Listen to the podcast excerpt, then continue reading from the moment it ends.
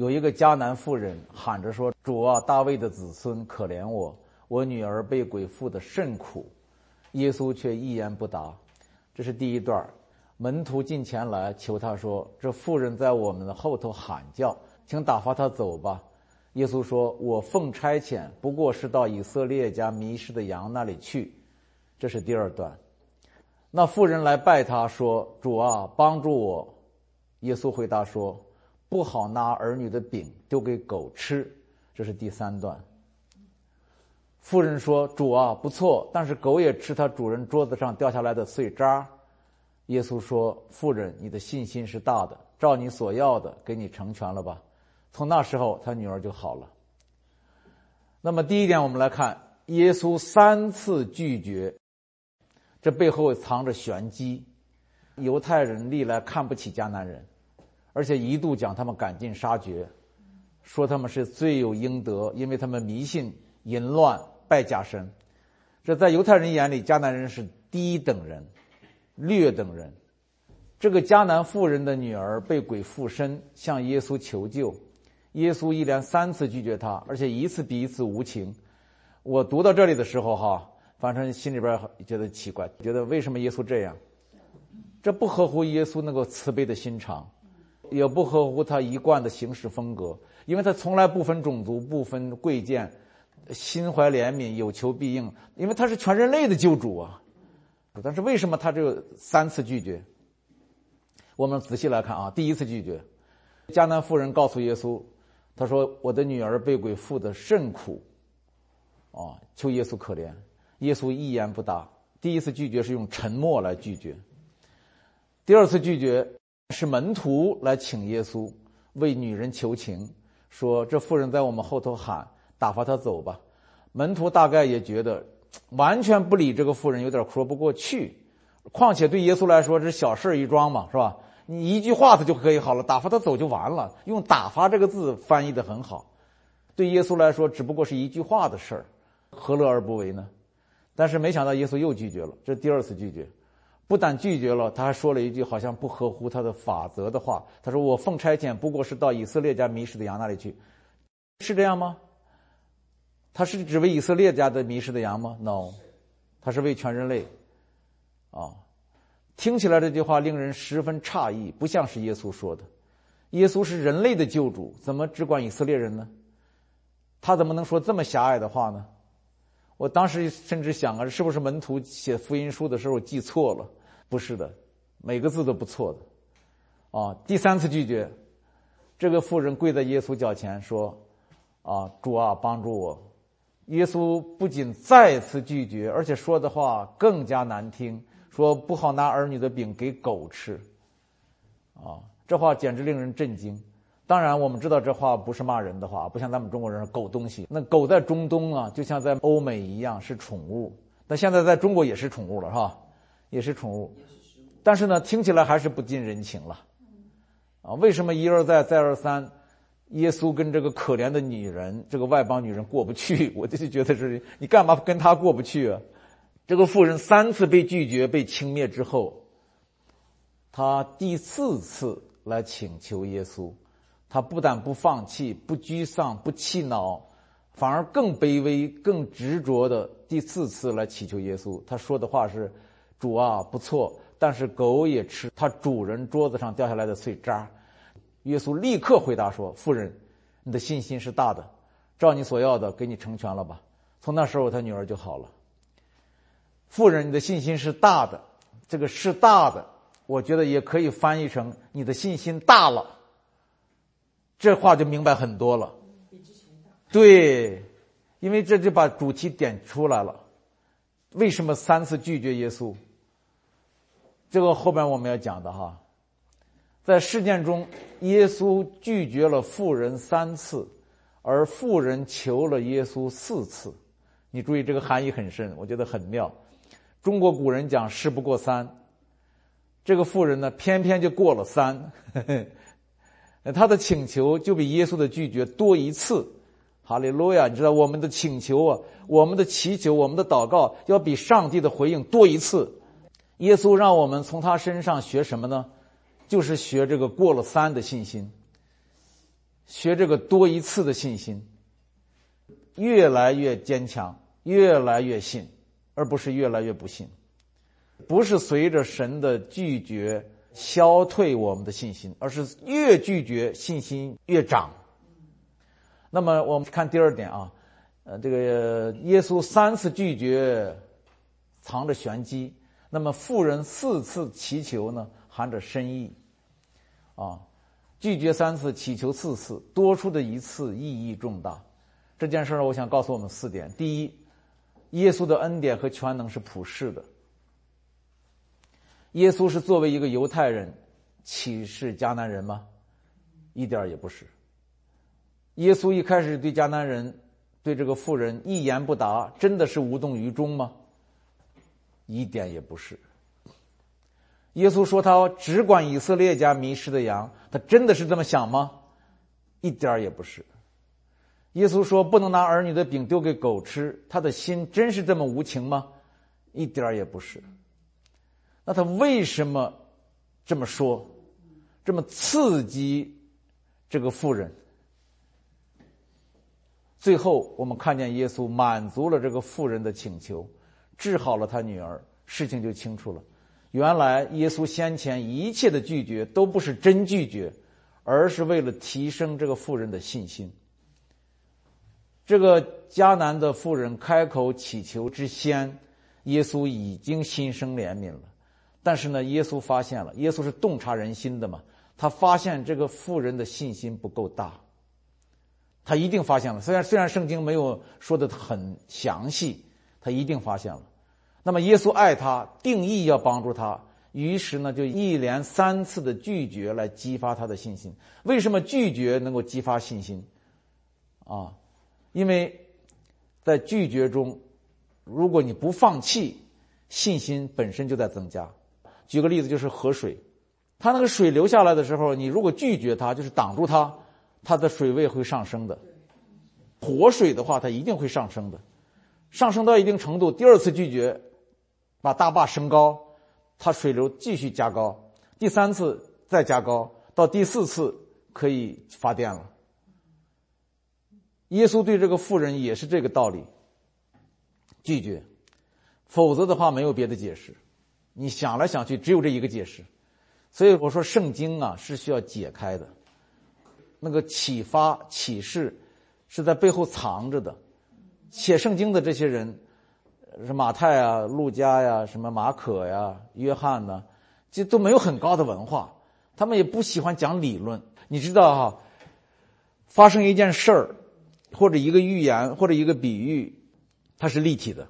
你从这件事儿上，不同的人可以看到不同的东西，可以分析出不同的东西，啊，所以耶稣喜欢用比喻，把创世以来的奥秘用比喻告诉我们。有耳能听的就要听，知道的还要给他，不知道的连他所知道的也拿走。耶稣讲这个，就是他把意思藏在里面。那么这件事里边，激发是一个奥秘，啊，这个信心的功课是需要激发的，啊。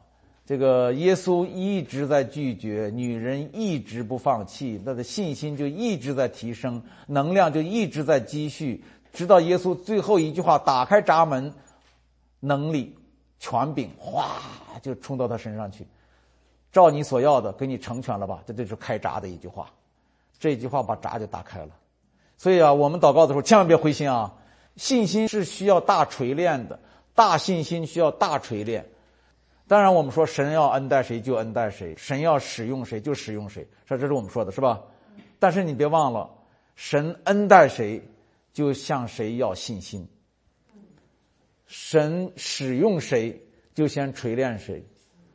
孟子说的话就是：“天将降大任于斯人也，必先苦其心志，劳其筋骨。”神要用一个人，必先锤炼他的品格。那在神眼中。最重要的品格是什么呢？你们回答。是对他的信心。拒绝就是一种对信心的锤炼。想想约瑟，约瑟是旧约圣经里边唯一一个像耶稣的人，是吧？那神要重用他，爱他，于是怎么办？就一而再，再而三的给他厄运，给他倒霉的事儿，给他不公的事儿，是不是？亲兄弟虐待他、卖他，侍卫长的呃这个妻子诬陷他，他所恩待过的九正忘了他，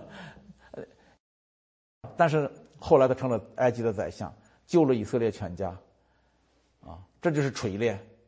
但是你注意，圣经上一再说一句话：“耶和华与他同在。”我说我的娘啊，你你这叫与他同在啊，这叫与他同在啊，哎，这就是同在。你说耶稣与那个迦南夫人同在吧？同在，拒绝你三次。所以我们人生中遇到点挫折、苦难，不要抱怨，一句话都不说。你看约瑟，一个字都不说，一句话都没有，一句话都没有。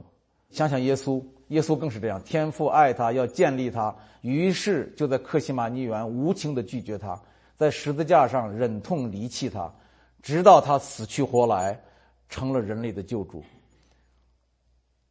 这都是锤炼，所以我们要知道，这个信心不垮，勇气不倒，这就是神的同在，这就是神的同在。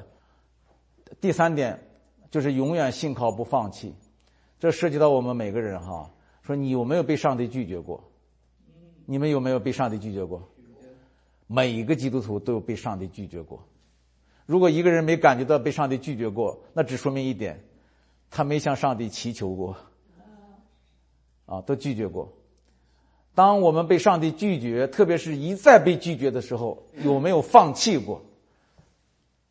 你们有没有？这种事每个人都有的了。认了，本来想改变的，结果后来怎么也改变不了，算了，就这样了。这是神允许的了，自己找借口了。大概这是我的命定了。当我们一再祷告，好像石沉大海；当我们再三祈求，渺无回音，我们自然而然就放弃了。好多事情不知不觉就让它过去了，溜过去了。上帝借着这个迦南妇人告诉我们，事情原本不是这样。上帝没有放弃过，没有石沉大海。刚才我们讲到约瑟，约瑟的故事里边有一句话：“上帝的意思总是好的。”这句话要成为我们每个人的一生的安慰。在任何情况下，记住这句话：上帝的意思总是好的。耶稣的每一个拒绝背后，都有一步台阶，正等待着我们跨上去。在我们办公室的那个前院里，有一次我看见一个母鸭带着一群小鸭子，那个母鸭扑腾跳到台阶上去了，那小鸭子跳不上去啊，一群小鸭子，一个踹一个一个试，蹦蹦蹦上去滚下来，蹦上去滚下来，就怎么也上不去。那个母鸭就在那上面看着他们，一个都不帮助。我就想啊，如果他再不帮助，这小鸭子们就累死了，但他就是不出手。但是这些小鸭子们呢，就是不放弃。当然，最后的结果就是一个个都跳上去了，跳了很长时间。我在想，为什么？一方面，我意识到哈，妈妈在看着他们。妈妈不是不在身边，不是不以马内利，以马内利，在看着他们。但另一方面呢，孩子们也知道妈妈在看着他们，在等着他们。这一点很要紧。我们要知道神就在我们身边，他不是不知道我们的情况，他知道。但是为什么你知道了不帮我？他就是不帮你。他让你的筋骨锤炼起来。你们知道，还有蛹要变成蝴蝶的时候，是吧？他在一个茧里边裹着嘛，是吧？结果有个好心的人想帮他，说你在里边挣扎挣扎出不来，我给你割破了，让你早点出来吧。就出来以后不能动。他必须在里边挣扎，必须挣扎，挣扎的他那个翅膀硬了，他自己破开的，那才是时候到了。我们常常说时候到了。我们在信仰的路上也是这样，一定不要灰心，不要泄气，要知道每一个拒绝都是一次提升，而且他的眼目不会离开我们，啊，没有一个小鸭子会想，他摔下来一次就是被母亲拒绝一次，我们人常常这么想。祷告不垂听，就是神拒绝。No，哦，我们祷告几十次，问题没解决，就以为神不同在了，真的不如小鸭子。我们那小鸭子最后全跳上去了，我们很多基督徒却在上帝期待的目光下，泱泱离去了。真的很多是放弃，放弃，放弃。因为为什么西方基督教这么慢慢的衰落下去，就全退去了。基督徒的人数原来在欧洲、在美国都是百分之八十都是基督徒，现在连百分之四十都不到，是在美国了，自称的哈，还是自称的。那么今天谁是经得起拒绝的人呢？谁是不被拒绝打垮，反而被拒绝造就的人呢？我们要勉励自己哈。勉励自己，你人生遭遇拒绝，比那个总是一帆风顺的人要幸运的多。你们知道吗？经历风吹浪打的人，比那个一帆风顺的人真是更有福。你不要自卑，不要自怨，不要这个这个觉得不是凡事不如人。你看人家多顺，要什么有什么，要什么你看我什么都没有，你哪里知道那是福气？所以我们要有一个坚定的信念。什么信念呢？不管我是什么人，我知道耶稣爱我，他愿意也能够帮助我，这就是信念，就是他从来不离开我。不管传说上神是多么公义严厉，我知道耶稣爱我，他能帮助我，他也愿意帮助我。不管神的话听起来多么无情，就像耶稣对这个迦南妇人一样，我知道他爱我。他在帮助我，呃，不管我怎么一而再、再而三的被拒绝，我知道他爱我，他愿意也能够帮助我，啊，哪怕我自己多么不配，像一条虫，哪怕真的像一条狗，我也知道神爱我。这个信念是我们的力量所在，而这个信念不是我们自己的，是神给的。就神的同在给的，就是当你意识到神的目光从来没有一刻钟、一秒钟离开过你的时候，你的力量就来了嘛，你的信心就来了嘛。所以说，我们的信心是耶稣创始成终的，我们眼睛就盯着耶稣，就是对耶稣的恩典和真理，对他对我们的爱百分之百的接受，一点都不怀疑，这就是本乎恩。然后接下来就是因着信。我们的信就是力量，就是得胜，就是成全。这个迦南妇人的故事告诉我们这个道理。突然想起来那个斯提凡，斯提凡为什么被石头砸死的时候仰面朝天，笑容满面？为什么？因为他到死那么痛苦、那么残忍的死去的时候，信心一点都没动摇，一点都没动摇。所以我们现在在生活中遇到点挫折，遇到点困难，遇到点不幸，我们就动摇，那太不值，不值得，愚蠢，不说是别的，笨，神怎么会离开我们呢？他不可能离开我们，他在暗处，我们在明处。耶稣说：“你们在暗处的父，在垂听，在查看，他知道一切。”我们一起来到神面前，我们来做一个祷告。天父啊，我们来到你的面前，谢谢你，谢谢你借着你的儿子耶稣，把你自己活出来给我们看。你的真相，你的真理就是如此。你永远不会离开我们。你借着耶稣基督道成肉身，成了以马内利的神，因为你的名本是以马内利。你就在我们中间，你现在就在我们中间，你在我们每个人的人生当中，在在我们每个人的家庭、工作、生活、身体、生命当中。主啊，谢谢你。赐给我们信心，我们知道你的同在就是我们的信心，向我们显明你自己的心意。谢谢你借着这个迦南的妇人，告诉我们当如何行，让我们多一次祷告，让我们不停的仰望，让我们知道你的目光从来没有须臾的离开过我们。主啊，谢谢你，谢谢你，我们真是有福的人，因为我们知道你的同在胜过一切。谢谢主，你的同在比生命更美好，你的爱比一切更美好。谢谢主，听我们的祷告，奉耶稣的名，阿门。